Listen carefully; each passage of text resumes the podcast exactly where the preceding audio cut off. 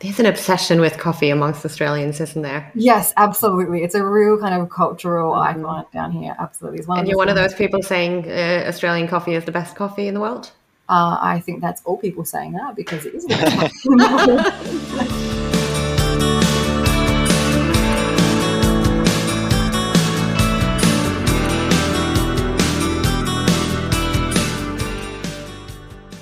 und herzlich willkommen zu einer brandneuen Folge von Beste Zeit, dem Podcast zum Auslandsstudium von und mit College Contact. Ich bin Alexandra Michel. Und ich bin Elias Merkel. Und gemeinsam sind wir die Gastgeber dieses Podcasts, mit dem wir euer Fernweh wecken und euch ermutigen wollen, eure ganz eigene beste Zeit zu erleben. Sei es im Rahmen eines Auslandssemesters, einer Summer School oder auch eines kompletten Bachelor- oder Masterstudiums im Ausland. Für die heutige Folge haben wir uns mit Kat de la Flora von der University of South Australia in Adelaide verabredet. Sie ist eine gebürtige Adelaide und man hat während unseres Gesprächs wirklich gemerkt, wie sehr sie ihre Heimatstadt liebt und wie gut sie sich dort auskennt.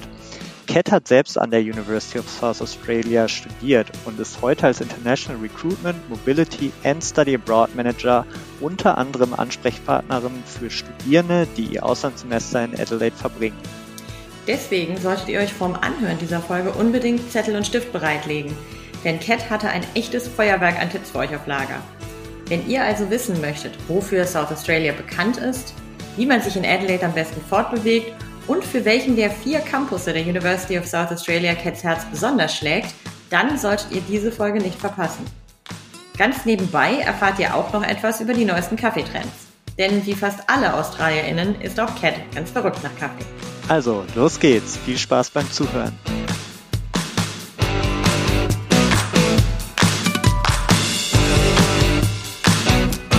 Hello, Kat. Welcome to our podcast. Hello. Thanks so much for having me. We are excited to learn more about the University of South Australia and about Adelaide, of course. But first, let's learn a little more about you. What is your role at UniSA? Yeah, sure. So my role at UniSA is to look after all of the students who come at, to UniSA for a six month or one year semester abroad. And I also look after the UniSA students who travel out to different parts of the world for their semester or year abroad. So I look for students at both ends of the journey, incoming students as well as outgoing students. That sounds like fun. What do you like most about working at UniSA? Oh, I, there are so many things that I love working um, that I love about working at UniSA. So I was actually a UniSA student. I did a Bachelor of Creative and Professional Writing many, many years ago. So it's quite cool to be able to represent UniSA, you know, my university um, on the world stage. Um, that's just one part of it, though. The job itself is so spectacular because I'm so passionate about the benefits of traveling, the benefits of traveling while you're a student, and I love being able to be just a small part of that experience for lots of students and get to see them before they go and once they've come back home and get to welcome students from all over the world to my lovely little town in Adelaide. Um, and look, I get to meet amazing people um, from all across the planet, which is just it's just fantastic. I'm so blessed to have such a great job, honestly and you get to travel places as well. So, because um, I know you've well. visited us here in Frankfurt a couple of Absolutely, times, and yeah, uh, yeah fantastic. Um, tell us something about yourself that often surprises people when they first hear about it. so what's a fun fact about you? A fun fact. Okay, so that you want to share. on the promise that you won't make me prove it, um, I started learning German, and one of the very first things that I learned in German was the opening verse to 99 Luftballons Nena. mm-hmm. So maybe we should make you sing that, but, um, but then maybe we don't. Yeah, maybe. maybe. if we have time uh, later in the podcast, we can we can take you up on your German skills. But that is cool. Great. So you mentioned um, that you did your degree at UniSA yourself. Mm-hmm. Did you also grow up in Adelaide then, or yes, around Adelaide? Um, Adelaide, born and raised. So I've travelled far and wide, but I've never lived elsewhere. So Adelaide is definitely home. Okay. So you're a what's it called, Adelaidean? Perfect. Yep, native Adelaidean, or I guess I could be an Adelaidean if you like puns. oh, that's nice. Yeah. cool. Um, so why don't we talk about Adelaide for a bit? You know, Sydney is known as like the business and finance capital of Australia. Um, Melbourne is often referred to as the sporting capital of the world, with the um, the Australian Open and the Formula One race and all of these things. What is Adelaide known for? Yeah. So South Australia, which is the state that Adelaide sits within, is actually known. It's it's official. It's the festival state of Australia. Um, so Adelaide is really a festival kind of city. So and now is a really good example. So right now, like literally as we speak, during the months of February and March, we're currently hosting the Adelaide Fringe Festival, the Festival of Arts. We've also got Writers Week, and this weekend coming up will be Womadelaide, which is a four-week music festival. And there are festivals all throughout the year. So you know, students are into things like music, drama, theatre, film, food, drinking, culture, like anything. There's a festival for for that. So that's probably our big thing. And the other thing I think that Adelaide or South Australia is very well known for is the fantastic wine. So Adelaide is home to some of the world's best New World wine regions. Um, and they're all located a pretty pretty quick drive from Adelaide itself. So I say those two things probably. Okay, and I think that festivals and wine do go well together. So. They sure do. That's great. Um, I mean, I think both festivals and, and wine are definitely something that students like, but I think that students often don't have Adelaide on their radar when they first come to us. You know, they they inquire about Sydney, Melbourne, uh, maybe the Gold Coast, but then those who choose to study at UniSA, um, they usually come back as lifelong fans of the city. And I think we both know people who have been to Adelaide, come back, and um, it's like the one place that they always want to return to. Um, what makes Adelaide such a great city, not only to visit, but also to study in? Because it's different if you're a tourist or if you're living in a place for half a year or longer. Yeah, absolutely. The experience that you have as like a short time visitor or like actually getting to be a resident is, is super different. And look, I think it's fair enough that people maybe don't have Adelaide on their radar at first. It's certainly not as famous as some of the larger cities on the on the east coast. And look, to be fair, Australia is a beautiful and massive country. There are so many places to see that you know students are kind of sport for choice in, in many ways. Um, but I think there's lots of reasons why people end up kind of living in Adelaide and then just like falling for it. So in, um, I mean, there's some there's some stats to back it all up. So in 2021, Adelaide was named as the world's third most livable city, or the, or the first most livable city in Australia, which is pretty pretty telling, I think. Um, but once students actually live here, they'll find that it's a very kind of contemporary Australian city. People are very friendly. It's very laid back. We're right by the beach, so people kind of have that kind of nice, like laid back kind of coastal attitude. Um, the beaches are expansive and they're right on your doorstep we are situated just by like a, the Adelaide Hills, which means that we're really close to things like you know hiking, bushwalking, nature spotting, things like that. It's not too big of a city, so students can kind of come here, able be able to make themselves feel at home reasonably quickly. They don't feel kind of bogged down in a really really big metropolis. Um, but it's big enough that there's lots of stuff going on. So you know, there's, there's year-round festivals. There's always things happening. There's a pretty big nightlife. There's lots of you know, there's lots of stuff to do in, as, as a student, as a resident. Um, but it's still kind of got that nice like smallish town feel. So I think particularly for a lot of students who do come from maybe a smaller town um, in Europe, Adelaide's a great choice because it's exciting, but it's not overwhelming, and the lifestyle mm-hmm. here is just really really relaxed. I would think it's, it's pretty typically Australian. Hmm. Speaking of um, most livable city, I know that Melbourne claimed that title for, for a number of years before. so Melburnians must be must be mad about Adelaide snatching that title from them. I think Melbourne's also a great city. I mean, look, every person will find something that they love um, or don't love about a, a specific place. Um, I think Adelaide's fantastic because of all those reasons I mentioned before. Melbourne's also amazing, and yes, they definitely also have claimed and deserve that title. Um, but you know, I think Adelaide gets a bit of a, a look in as well. nice. Uh, so when you talked about festival festivals, I always think about, um, or I immediately think of the weather because I know uh-huh. I've been to a couple of festivals myself, and I know if the weather is not great, sometimes the festival is not all that mm. great uh, either. So, um, what's what's the weather like in uh, in Adelaide? So, typically speaking, Adelaide has a very Mediterranean style climate. So, we have that means we have quite long, hot, and dry summers. We do have winters. Um, it's not, it's definitely not summer all year round. It definitely does get cold here in Adelaide, but it mm. never snows. It really goes below 10 degrees in the daytime. Um, so, it's, it's never too, too cold. But yeah, so mm. long, hot, dry summers, kind of cool, mild winters. Um, the, the seasons have been pretty predictable. That being said, the last couple of maybe six months to a year have been a little bit odd. Um, we're not really sure how that's how that's shaping up. But it's a it's a very kind of outdoorsy city, I suppose. So when we have festivals, most of the ones that you want to be outdoors for, so say the big music festivals, um, there's kind of like you know nice the Fringe Festival. Those are all done during our summer or spring months, um, and then there's lots of stuff that people can do uh, indoors during winter when it does get a little bit cooler. But I always do stress to students if I can, if they are coming down um, to join us in Adelaide for our semester that begins in July, August, Mm-hmm. Be prepared, it will be colder than you expect it to be. So it's not going to get as cold here as it gets in Germany, like not even close. That's but you know, students always like, oh, I'm not going to bring a wind cheater or a jumper because like I won't need it there in Adelaide. But because in Australia, it's going to be hot all year round, but it definitely gets cold.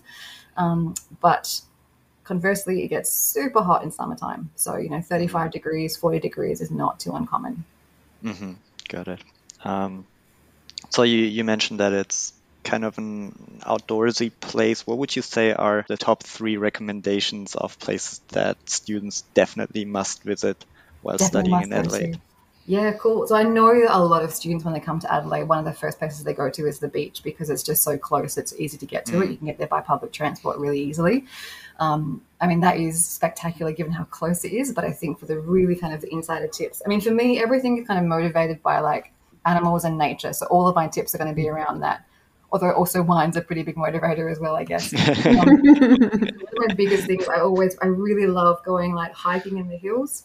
Uh-huh. And I, I was saying, I, I went for a hike yesterday with one of my best mates. Um, and you can go there. There's a, a, national park called Belair National Park. There's a train that goes right there, so you can get them public transport. Um, and you're pretty much guaranteed to spot koalas and kangaroos in the wild. So I think that's a, a top tip, and it's really, mm. really close to the city itself. Um, getting a little bit further out, I always think. I mean, once you're in South Australia, you know, you'd be it almost be a crime not to try some nice Australian South Australian wine. So going out to one of the wine regions. One of the wine regions is called McLaren Vale, and it's a kind of a beautiful, you know, rolling hills. It's located right by the ocean, so that's a really nice place to go and spend some time. Lots of things to do there. And then I would also say, and again, motivated purely by getting out and seeing nature, is probably doing a road trip down the Yorke Peninsula and stopping at Innes National Park, which is a really gorgeous kind of stretch of land. Again, amazing beaches, great wildlife, and just like very spectacular, typically Australian scenery. And I just think, like, you know, you rent a camper van and you go down with a couple of mates. There's nothing better than like waking up in a camper van and the ocean's a few meters away. Like, it's just so stunning. Mm-hmm. So I think those are my kind of top my top tips. Yeah, that sounds great. Yeah. So you didn't mention Kangaroo Island, is that? I didn't mention Kangaroo Island. Yeah, yeah. I, mean, I love that as well. But I think that, well, I don't know. Kangaroo Island. So for those who don't know, Kangaroo Island is located a couple of hours by ferry away from the very south coast of the Fleurieu Peninsula, where I live, where Adelaide is located. Um, and it's this beautiful island, like kind of like the best of Australia, kind of compressed into this small area. I just, I, I just, I've seen some pictures recently of Innes National Parks, and friends of mine have gone there recently, and I just thought I feel I just love Innes National Park as well. But I mean, that's a really good point because there are so many places mm. that students could see and do. They go like further north from Adelaide, like into the outback a little bit, go further over to the west and spend some more time on the Eyre Peninsula. Like there are so many things that you could do as a student living in South Australia. It's quite difficult to just choose only a couple to. so I should have. I should have asked you about the top five or seven places. Oh, like top 50, mate. Probably. So it's good uh, if students have have a year, a full year, or a full year to explore, um, because it's definitely more than fits into like a short vacation. So let's talk about UniSA and the study abroad program there. I know that you have traveled quite extensively in Germany, and you know that there are very different types of university here. So we have mm-hmm. the very old and historic universities like Heidelberg and mm-hmm. um, some others. Um, and then we have the more modern, the younger universities of applied sciences that were founded in the 70s often. And then we have more recently kind of private business schools and other private institutions. Um, compared to these institutions, where would you say UniSA fits in? Yeah, cool. So I think that probably, um, I promise I'm not skirting the question here, but I actually think it's kind of a combination of maybe the universities of applied sciences and also some of those more private business schools. So the reason I'm kind of choosing both is because so UniSA has a very kind of career focused um, pedagogy. We've got a lot of connection with industry. Um, there's a lot of kind of the, the programs are designed with professionals to kind of make sure that the our graduates are uh, career ready, you know, industry relevant graduates. So kind of got a lot of focus on that practical learning, so really hands-on learning experience, which I think is quite similar to a lot of the Universities of Applied Science in Germany. That being said, UniSA's business school is also one of the top ranked in the world. So it's one of the world's top 1% of business schools. Um, and we've, at, at, the business school's got uh, double, so students might be familiar with the term double crown accreditation, which means for us double ACSB as well as EQUIS accreditation. So business school students should kind of be reassured that the quality of education is, you know, kind of parallel to some of those fantastic business schools that they might be familiar with in Germany. Uh, however, there's also that really tangible approach to practical learning um, and career mm. outcomes. Cool. So, in addition to business, what subject areas would you say is UniSA especially known for? Yeah, cool. So UniSA is what we call a comprehensive university. So that means we've got about 200 different degree programs in lots of different areas. You know, so everything from education, architecture, uh, pharmacy, health sciences, um, environmental sciences, aviation. Um, UniSA is a member of the ATN, which is the Australian Technology Network. So we're quite strong when it comes to technology and engineering. Um, within our business school, I would say that marketing is absolutely a standout. Um, we're also a really fabulous choice for students who are in creative industries or contemporary art, um, or anyone looking to pursue project management at master's level. There's some really cool stuff happening in that area. So yeah, very very comprehensive. Um, but mm. I would hmm. say probably those last ones are the ones that really stand out. Okay, and study abroad students can take courses in all of these areas. None of them are off limits. Correct. That is correct. Yeah. The only, you know, as as always, students just need to be careful of any kind of prerequisites, making sure they get mm. the credits back to the home university. But no, they can definitely combine studies from different areas if they if they want to. No worries at all. Okay, cool. Um, you just mentioned marketing as one of UniSA's flagship programs, and um, many of the students that we work with are business students, and they mm-hmm. might want to take marketing classes. So let's dive in here a little more. What makes UniSA such a good place to study marketing? Because I've heard this before, yeah. um, and I've been wondering um, because I would have thought that maybe um, kind of going to Sydney as the business capital might make a lot of sense. But uh, but what's what's one of the reasons that students should choose Adelaide and especially then UniSA? So I think this is actually a really cool area. So UniSA is home to the Ehrenberg Bass Institute, which is the world's largest center for evidence-based marketing. Um, we've got more than 60 marketing scientists who are making discoveries about how brands grow and how buyers behave. And it's those researchers who are actually advising boards of some of the world's largest companies, like Procter and Gamble, like Nestle. So you know, really household names that you'd all be familiar with. So it's those researchers, those advisors, who are also teaching our classes. So that means that all business marketing students at UniSA really get this absolute insider knowledge um, into into brands that is being fed to some of the biggest companies in the world. And some of the stuff they're teaching, it's really interesting stuff. It's quite fascinating. Like it's really kind of um, goes against some of the traditionally held beliefs around marketing. Um, so it's, yeah, it's really, really cool stuff they're doing uh, at the Institute. Awesome. Interesting. Um, I wanted to touch on um, the different um, campuses that mm-hmm. you have in Adelaide. So I understand that there are four different campuses all across town. Um, so how, how do students know which one they um, are going to study at? Yeah, for sure. That's a great question for students, and yeah, something that I think they should all be definitely aware of. So, when students are doing their initial research, that's probably something you know that avail- the information is available on the website, so it's not like we're not kind of secret about it. But of course, it helps if you kind of know what you're looking for. Mm. Most of the um, faculties are taught at one particular campus, right? So, you know, for example, we have four campuses. Our City West campus is home to all of our business programs and the majority of our creative industries programs, as well as architecture and laws. Our City East campus is home to the majority of our health sciences programs and construction. Our Magill campus, which is actually where I was a student, that's home to a lot of our kind of, you know, social sciences, humanities, education, um, psychology is taught out there. And our final campus, Mawson Lakes campus, is pretty much our STEM campus, you know, science, tech, engineering, and maths. So as a, as a general rule, that's what we kind of suggest. It's not a problem at all, though, for students who take courses across different different disciplines to also mm. travel between campuses. So I actually was a student across two campuses. Magill was my home campus, but I also studied mm-hmm. in the city as well for some classes. It's not a problem at all. As I mentioned before, Adelaide's not a massive city, so it's mm-hmm. quite easy to get around just by um, just by bus or by train. Super easy. And then when students are actually designing their timetable. So once they've accepted their offer to come and study with UniSA, once they're designing a timetable, then that information is like super apparent to them when they're um, logging into their courses. So they can really easily choose where they want to be on a morning, or should they change their classes around to make all the classes on one day at one campus. Mm. Yeah, quite flexible there. Got it.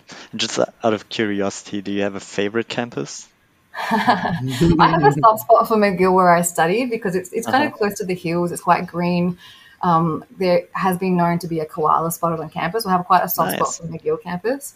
Um, But the City West campus, which is really in the hub of the downtown of Adelaide, is probably like the hub campus, I guess, unofficially. Mhm. It's probably got the larger, largest student population there, and it's really close to like you know pubs and cafes and shopping in Chinatown. So that's quite a cool campus to hang out at. There's some cool architecture as well.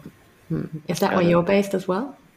Yeah, well, we're, my office is actually based off campus, so we're closest to City West campus, but we're about two blocks away, which is a bit unfortunate because I really would like to be in amongst the action. Mm. Got it. Um, yeah, so that that kind of brings me to my next question. So, where do you study abroad students typically live uh, during their time in Adelaide? Uh, it really, really varies. So we see a lot of the students that come to UniSA for a semester abroad, either semester exchange or free mover semester, a lot of them tend to live in student apartments or student housing in the city itself. Um, it's not compulsory. So UniSA hasn't got any kind of um, university-owned accommodation, but we do help students a lot in finding somewhere to live, be that student housing, be that private rentals, you know, whatever happens to be. So lots of help available a lot of our very adventurous students actually choose to rent privately. So what they'll do is they'll come and they'll arrive in Adelaide and they'll stay in a hostel or an Airbnb for a week or two while they find a private rental, which can often be a little bit cheaper. Um, but I guess you know it's a little bit of a not a risk, but I guess you've got to be quite ready to just go with the flow straight away and make some pretty fast decisions. Um, Housing in Australia, you know, it's getting up there. It's still reasonably affordable, but it's kind of we haven't quite you know gotten to the crisis levels just yet. Um, so how student housing in Australia is not too bad. Some of the um, closest uh, student accommodation is probably about a five to ten minute walk from the campus. Uh, we've negotiated a special price for our study abroad students, which is um, three fifty five Australian dollars per week, which works out to about two twenty euro per week, which is around about eight hundred euro per month and that's for pretty much all inclusive accommodation um, in, a, in a shared in a shared flat, which is middle of downtown, includes your data, includes all your bills, comes with the bedding pack. So it's it's a pretty decent price given the proximity to campus, the proximity to the train station, um, and given how social it is, and it's also really close to the pubs and the bars and things like that. and all that fun stuff. Yeah. Yeah, absolutely.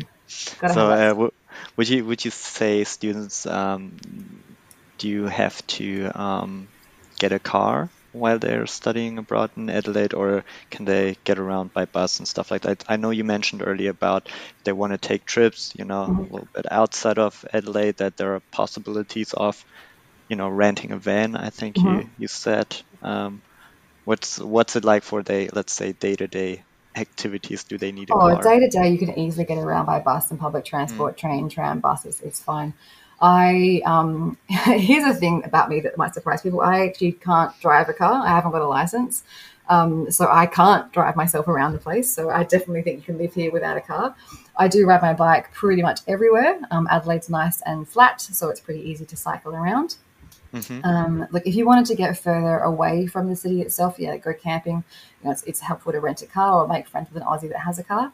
But certainly, you don't need to have a car to like you know get to classes, go to the pub. Everything is pretty well connected um, and easy to get to. But I, I, I like the idea of renting a van. Like, is Oh, that, yeah. is that possible? And then just do students uh, actually do that and then just, you know, get in the van with a couple of mates and drive around, you know, Yeah, area? absolutely.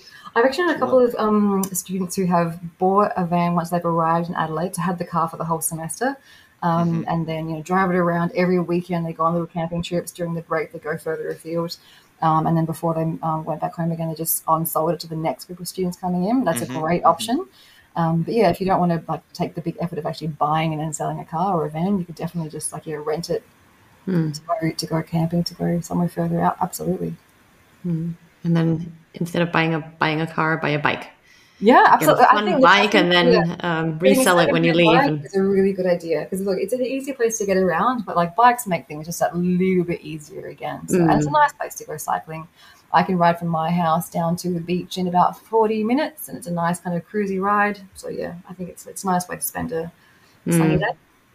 So, so Kat, I know that UniSA is very proud of its strong student services, but also of its very vibrant student life on campus. Can you share a little more about what students coming to UniSA can expect in terms of campus life? Yeah, definitely. So I think that the campus life at most Australian universities is quite well known for being like really inclusive and quite quite vibrant, and UniSA is certainly no different. So from the moment that students join the community, we really want them to make really want them to feel that they're part of a UniSA family um, and get them involved in what's happening on campus, get them making connections. Because I know those first couple of days and weeks can be quite intimidating and it makes a big difference to get to meet people who either are going through the same thing that you're going through or who have been here and are kind of familiar with Adelaide and can show you around.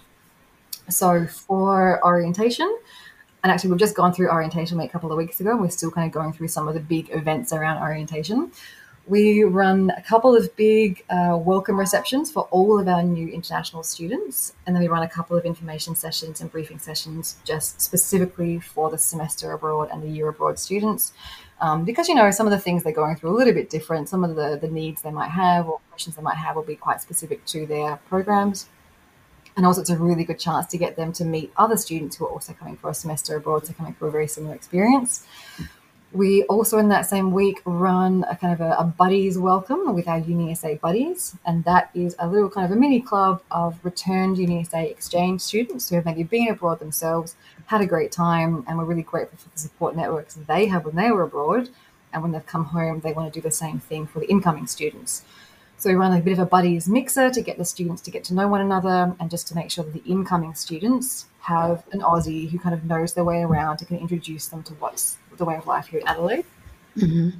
Um, that's kind of just the start of it. So we have a couple of um, couple of weeks worth of campus fairs where there's like booths on campus, DJs, you know, free food giveaways, that kind of stuff. Um, this coming up weekend, Study Adelaide, which is a really great organisation based here in Adelaide, of course, is running Student Fest, a big party just for new students. Uh, this year, we ran for the first time a music festival, a music gig, I guess, called Uni Vibe, which was quite cool. Um, and then at the start of the semester, we also make sure we run lots of um, kind of mini excursions to familiarise new students with Adelaide. So they do kind of city tours as well, um, but they do trips down to the beach or trips to wildlife parks just to kind of make sure that students are, you know, have something to do uh, to get them to meet, meet and make friends. So yeah, lots, mm. of, lots of fun things to do. As well as that, of course, during the semester, it doesn't stop. So there's lots of stuff happening, you know, on campus every week um, to make sure that students can be involved, meet people, make friends, um, and really kind of take some pride in their university because we love that. nice. Um, so, what what would you say that, um, let's say, you know, the weeks after orientation, what would a typical day look like for you know study abroad student at UniSA? Like, of course, they're going to class and everything, but you know, yeah, of course, they're going be... to class the whole time. Wake up, go to class, study, go home, eat, sleep. more, study some more. Oh, look, it's been many, many, many years since I was a student. I wouldn't presume to know what time is the time to wake up. Um, students have a pretty, I'm not going to say relaxed schedule at UniSA, but I think the, mm-hmm. the, the schedule might be come as a surprise to some students. So students actually don't need to be on campus every day for most programs. If a student's doing three courses or four courses at with UniSA a semester, they've probably only got about between, I don't know, 15 to 20 hours per week they actually have to be on campus in class. There's lots of, you know, self-directed learning that do outside of the classroom, but in terms of how many hours they, they should be on campus in classes, it's quite, it's quite small. And because we're quite a large institution, a lot of the classes that we run are offered more than one time per week. So students can often, when they're designing their timetable, they can choose. I think, hmm, I've got an option of the 9 a.m. class or the 2 p.m. class. Hmm, I think I'll choose the 2 p.m. class, like naturally, right? Um, so often the students aren't actually required to be on campus super early in the morning. Not always, of course, sometimes you can't get away from it um, because mm. the 2 p.m. class may be filled up faster than the 9 a.m. class. Mm. Um, but you know, I think a lot of the students, especially once they're here in the summer months, a couple of hours on campus, absolutely go and get a coffee because that is a must do when you're in Australia, is having some nice um, Australian mm-hmm. coffee. There's an obsession with coffee amongst Australians, isn't there? Yes, absolutely. It's a real kind of cultural mm-hmm. icon down here. Absolutely. and you're one of those people saying uh, Australian coffee is the best coffee in the world? Uh, I think that's all people saying that because it is. yeah. Have you ever been to Italy? I mean, that's good. It's, I mean, it's a very different kind of culture. Look, you're not going to knock on Italian no. but it's just a kind of a different culture around it, you know. So we kind of have a mm. we've brought it into the lifestyle. So in the Italian cafes, you, you come up to the counter, you order your coffee, and you maybe drink it there, and you go. Mm-hmm. Here we like take our time with it. You sit around, yeah. you have a chat. You've always got it like with you in a takeaway cup. Like it's always yeah. kind of happening. And you guys invented the flat white, so yeah, yep, yep. Uh-huh, so and the magic mm-hmm. also is an Australian invention. What's the magic? Ah, yeah, okay. So the magic, this is the real insider tip here. You heard it here first. So a magic is for any coffee snobs out there. A magic is the first 15 mils of an espresso shot. So the first 15 mils is the sweetest part, the strongest part. So two of those. The ristretto, right? Half, so. yes, yeah, that's okay. right. And then you half fill the coffee cup with steam milk. So it's sweeter and stronger, not bitter and not as much milk. So it's it's the it's the perfect pick me up. Very nice. Good over ice. Actually. Hmm. Okay. Sounds mm-hmm. awesome. Perfect. I've never really come across no. that. So you need to travel to Australia, Elias, and then you. No, I keep telling you, come down to Adelaide. We'll show you around. in Adelaide. exactly. So, um, but uh, but you were saying that students should definitely get a coffee. Um, so that's one of the things. And then we got distracted by talking about coffee. But um, so exactly. Um, so they get a coffee on campus. Any particular place or around campus? Do you have a another insider's tip as to where they should get their coffee? uh, on campus or around campus, yeah. I mean, there's lots of different. There's heaps of good options on campus. I mean, especially if students are in one of like living in the city itself or uh, are studying on one of the city campuses. There's lots of great places there. My favorite cafe. A little shout out to the crew at Elementary Coffee. They're fantastic. They're probably a little bit about a 20 minute walk from campus. It's my personal favorite, but on campus there's Abbots and Kinney, there's the West Oak, there's um, yeah, lots of good options for students there. Mm-hmm. Coffee is definitely a must, or tea or hot chocolate if they are so inclined. You know, we, we, we take all sorts here in Adelaide. Um, yeah, so students might have, you know, an hour or so or maybe two hours of tutorials. They might watch a lecture recording online, hang out in the library with some friends, do some study. Um, there's a gymnasium um, on all of the campuses, so if students are so inclined to do some exercise while they're here, they can you know work out, go for a swim, go to the pub. Lots of different options. Maybe in the afternoon, if it's a nice day, they head down to the beach, um, watch the sunset, go down over the ocean. Mm-hmm. Yeah, it really kind of depends on what their what their interests are. But I think you know they can expect to be in class for a couple of hours a day, and yeah, just hanging out with friends the rest of the time. I think, and you know, doing some study in the library that's about it. Mm. So you mentioned um, that they can take either three or four courses. Let's just um, stop there, right, for for a little bit. So what's what's that kind of choice all about? Oh, just to give students the most flexibility, basically. So the the maximum number of courses that students really should take while they're um, with UniSA is four four courses. That's mm-hmm. the standard full time load. Mm-hmm. That would be thirty ECTS, right? So that's the 30 mm-hmm. credit points. Yeah, that's the equivalent. Yeah. Um, and three courses is for students who maybe don't want to take a full ECTS load um, in their semester abroad if they don't have to get all the credits back to the home university. It's a little bit cheaper for students to just do the three course option as well, which makes it a little bit more of an incentive. Just gives them a bit more flexibility, and of course, you know, if you're all the way in Australia, if you've got a bit more free time, that's that's fantastic because the more free time you've got, the more you can get out and see the country and meet friends and socialize. So yeah, different yeah. options depending on the student's needs. Right, and I mean, especially with the um, with the raised BAföG funding um. That we that we saw last year, where students can now get up to five thousand six hundred euros towards their tuition fees. Um, that definitely covers kind of the three course option, and it goes a long way towards the four course option as well. So I think it's really good that UniSA offers this flexibility, um, and that students who kind of get the maximum amount of, um, of BAföG, they can actually get their semester paid for in full, which is cool. Absolutely. So, yeah, for sure. Great. All right. That sounds great. No, I, I want to come back quickly to the uh, buddy program because I, I think I was really intrigued by that because I think it's a great option for especially for study abroad students, you know, since they are traveling all all the way to the other end of the world and I feel like some perhaps German students especially are concerned about you know meeting locals, getting in touch with you know making Australian friends. So I think that's a, that's a good option, uh, a good option. But in general, would you say that Australians or let's say Adelaideans are you know pretty pretty open to you know German students or students from uh, international students in general? Yeah, I mean, I don't want to speak for all of the students here, but yeah, definitely, I think like Aussies are pretty friendly in general. Mm. Absolutely. Sometimes, you know, you might have to work a little bit harder to kind of get into the inner circle. Um, I guess something that's quite different about a lot of Australians when they come to university is that most Aussies, I mean, many Aussies, tend to go to uni in the same towns they grew up in, so they might already kind of have their social circle. But that mm-hmm. being said, they're very, very friendly, very keen to go to the pub, go for a coffee, that kind of stuff. So it's not too difficult to kind of, you know, meet people like that. Um, you know, if you invite an Australian to the pub for a beer after class, like you're you know, that's it's all it really takes. To get, we're pretty we're pretty uncomplicated people in many ways. Um, you know, there's, there's tons of other ways that students might choose to kind of make um, like more friends while they're here. So, as well as our buddies club, which is kind of specific to students who are just here for a semester or a year. Mm. Um, there's lots of other kind of student clubs, associations that students can join if they're into like you know outdoors or surfing or culture, language, computers, anime, like whatever. Like clubs are a great mm. thing to, to do. And some students actually choose to get a part time job while they're in Adelaide as well, which is um, you know, good for the finances and also kind of a nice way right. of meeting um, other Australians. Mm. Okay. Um, and then maybe as a like a final question, if students have a week or two after the end of the semester, mm-hmm what would your recommendation be? Let's say they got a van. Um, where where should they go? Would it make sense to go all the way maybe to Melbourne um, to drive over there? Is that a good drive? Is it a boring drive?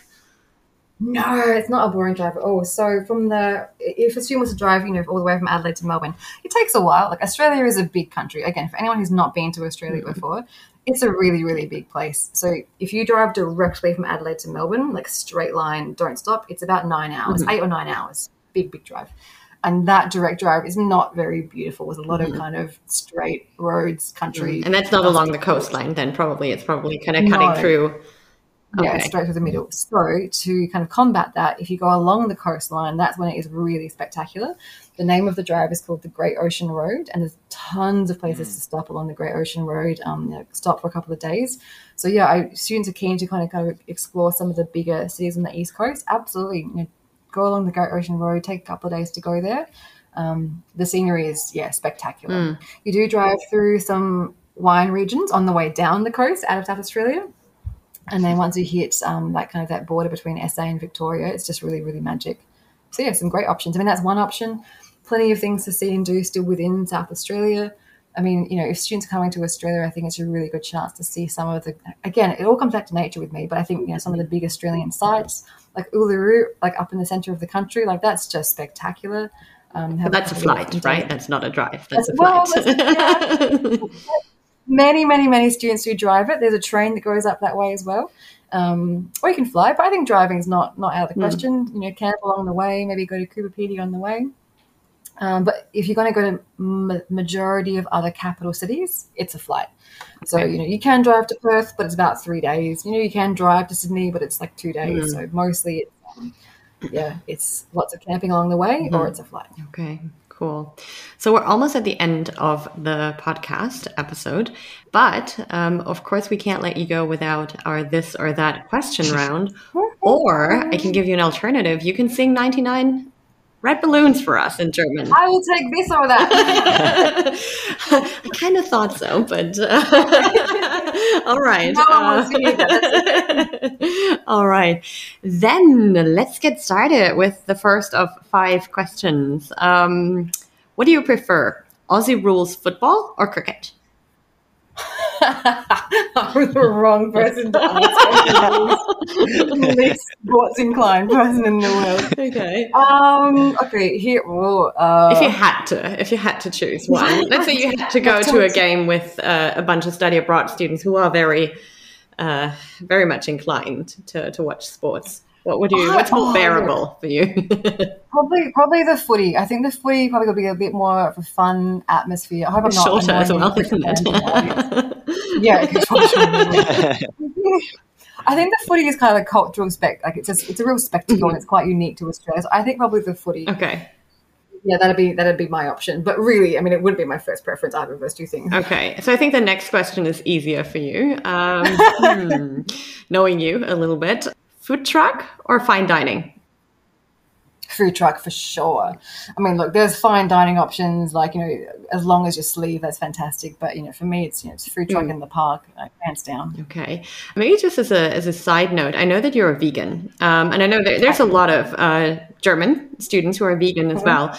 Yeah. How how how vegan friendly is is Adelaide? Is it easy uh, to live in Adelaide as a vegan? Yeah, yeah, yeah. Super easy, super easy. So I've been vegetarian now for I don't know, fifteen years or more, and I think probably like around fifteen years ago, it might have been a bit mm, bit trickier in some places.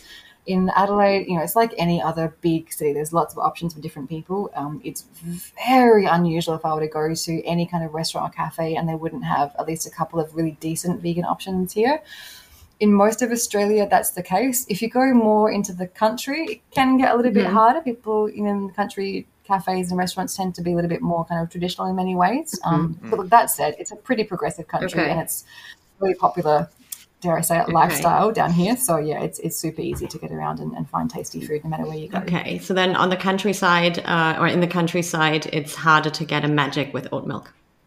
Depending where you go, you know, do your research and point out. Okay, or just have an espresso. okay, all right. Um, so we're staying in this kind of line of questioning. Um, craft beer or Cabernet? Ooh, depends on the weather. Um, there is a brewery really close to my house, like dangerously close to my house. It's literally a seven minute bike ride or like 15 minute, 20 minute walk. Um, it's called Bowden Brewing for anyone who's kind of, you know, following along on the map. They have some of the best, like locally made craft beers I think you will try. And I have that that by a genuine German. So that's not just me saying that, but they're really, really cool, interesting beers. That said, in the winter months, Cabernet, can't go past it. And, you know, I'm a proud South Aussie, so, you know, a bit of nice Barossa cab. It's, it's a pretty, pretty, pretty special way to end the day, I think, as well. Sorry, that was a terrible answer. I no, think craft beer because it's yeah, good answer. Good answer. um, cozy club concert or big outdoor arena? Ooh, I think if we can just take that last word away and say big outdoor concert. Okay. It can be on a field as well. So it's like, yeah. Well, yeah, okay. So because literally in a couple of days is my favorite festival of the year. It's called Womadelaide Festival. It's the World of Music, Arts and Dance, and it's a four-day music festival and it's uh, held within the like um, right next to our botanic gardens basically. So it's really really big grassy parked area with lots of trees and stuff like that. So it's this multi-stage outdoor music festival. And that to me is honestly it's like heaven. So it's not a kind of a big arena show but it's outdoors sunshine trees grass mm-hmm music. It's amazing. Okay. Is it mainly australian artists or is it international? No any it is headliners that we might know yeah, well, this, it's huh, interesting. Sorry. So this year, um, one of the big headliners is Florence and the Machine, mm. um, who is one of my favorite bands of all time. Um, but generally speaking, that's a bit of a kind of outlier, I guess. But generally speaking, this particular festival tends to be a bit more like world music. So it's not always kind of like big, well-known mm-hmm. bands like Florence. Um, but there's a German band playing this year, at least one German band, uh, Meute, uh, playing. Mm-hmm. So um, mm. I'll be sure to check them out as well when I go there this weekend. Sounds good. Maybe you can sing yeah. 99 Luftballons for them. oh, I mean, I'll request it. All right. Um, and then final question. In your opinion, what is cuter, wombats or koalas? um, you know what? I've never seen a wombat in the wild. So, really? and I've always wanted to, but they're quite, they're quite elusive. Um, oh, koalas are just gorgeous though. Like, Probably a koala, and like you can see them pretty regularly. So I think that koalas. I don't know. They, I mean, they're both they're both gorgeous. I'm going to go with koalas, but I mean, don't tell the wombats I said that. Okay. okay. Any animals that you like even better than koalas? Any animals? Okay. Well, this is controversial, but it's like a real, the real controversial hour. I really love magpies. Do you guys like have a, a magpie mm-hmm. reference? Do you know what that is? So the, the, songs that they make, I just think they're so beautiful. There's a kind of a it's a type uh, of bird, right? So that's just for the yeah, audience, and they're. I think the yeah. only reference I have to magpies really is that they come and steal your food, and they're kind of they attack you when you're jogging and things like that. Well, look, they they can I think they do in Sydney, so maybe the Sydney magpies are, are kind of maybe. I mean, it's a big city that could yeah. be quite like competitive there. Magpies, like, they're in the crow family, so like Mhm. they're really, really smart birds. Have a really long memory. So if like if they know you, if they trust you, they see you around, they know you're safe, then like you're Mhm. safe for generations of magpies, which I just think is magic. Mhm. Um, there's like quite a, a big family that lives at my mum's house, and they come in every day and expect to be fed like blueberries and like almonds and stuff like that. So I think the magpies, I might actually love them more than koalas Mhm. because yeah, they make a beautiful sound and they're just like really uplifting, I guess. So Okay. yeah, I love magpies. Perfect. Controversy. I think if you ever had a band, you should call it Magic Magpies then. It's like a combination Yeah, I of your favorite things. Yeah, the magic Maggies. That's great. That's good, isn't it? Yeah, it's like uh, I'll claim royalties for, for that name. anyway, um, thank you so much. This was a whole lot of fun. I learned a lot of new was. things um, yeah. about uh, about wildlife, about uh, types of coffee. Um, Coffee culture, all these things, yeah, for sure. exactly. And um, I think Elias now wants to go to Australia even more than he did before. For sure, yeah. Perfect. and where do you want to go? Adelaide, of course. Naturally, Yes. no other place than that, yeah. I know. And it kind of is like the first place where you go in Australia, I think you kind of fall for that place. And uh, it's hard to, hard then for another place to kind of take up that spot. So, Yeah, fair enough. I think it's yeah, Australia has a way of claiming your heart for sure. People are very loyal, like fans of, of where they kind of of where they land. But I mean, I feel like anyone that comes to Adelaide will fall in love with the place, even if they've been tempted by you know Sydney, Melbourne, Brisbane Mm. before. And that's totally I know. And I mean, I've never been. Um, and I, I love Melbourne, I must say. Uh, I'm definitely more of a Melbourne fan than, than I am a Sydney fan. Which I think Simon and Katie were very sad about when we did our podcast with UTS. But um, I think then UTS was still undecided between the two. Um, and we haven't had a uni from Melbourne on our podcast yet. So Oh, okay. yeah, so they're losing out. But um, but I really think I'm going to like Adelaide. I mean, you know, I'm hoping to visit next year, and I really think it has a lot of what I like about Melbourne. But I also like the fact it's a little it's a little smaller. I love the festival part. Um, I think Yeah. it's. I mean, there's there's nothing better than listening to music outdoors with a kind of Uh-huh. nice glass of wine or uh, kind of beer and just being with friends and hanging out. I think it's. I love the fact that Australia has this outdoorsy lifestyle, and it seems like Adelaide is fully embracing Yeah. that. So, um, yeah, yeah, for sure, absolutely. One of the best things to do in the summertime is just head down to the beach with some friends, get some fish and chips, and just like sit on the sand. Don't go for a swim if you don't want to. Just sit on the sand and like watch the sun go down. It's just yeah, it's it's really it's really quite magic. I quite like it. Yeah. So yeah, I cannot wait to have you down here to show you around. To maybe see if you have a preference for Adelaide over Melbourne. If you don't, that's also fine. Melbourne's a nice place. we'll see. All right. Um, I mean, I'm sure I'm going to see you and speak to you long before that. But um, for now, it's actually farewell. And thank you so much for joining our podcast today. Thanks for having me. Auf Wiedersehen. Auf Wiedersehen. Take care. Thank you. Have a good night. Bye. Yeah, bye bye.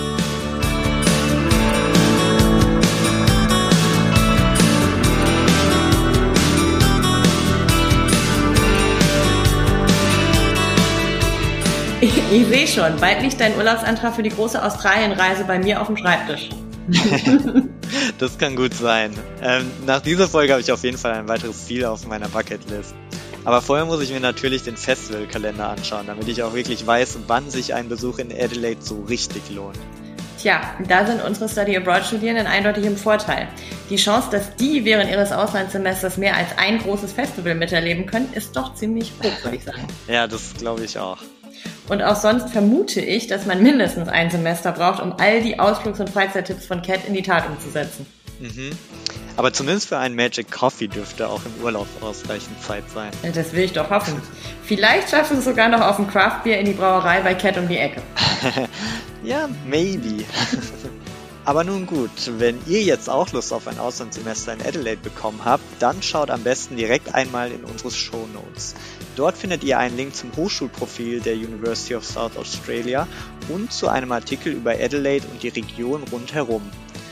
Falls ihr euch ausführlicher zur UniSA oder auch generell zum Auslandsstudium beraten lassen möchtet, meldet euch einfach bei uns. Unsere Kontaktdaten findet ihr ebenfalls in den Show Notes.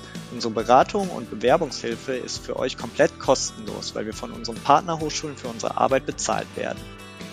In der nächsten Folge unseres Podcasts werden wir Ellie Gibson von der University of Essex zu Gast haben, die uns alles über das Study Abroad Programm an ihrer Hochschule erzählen wird.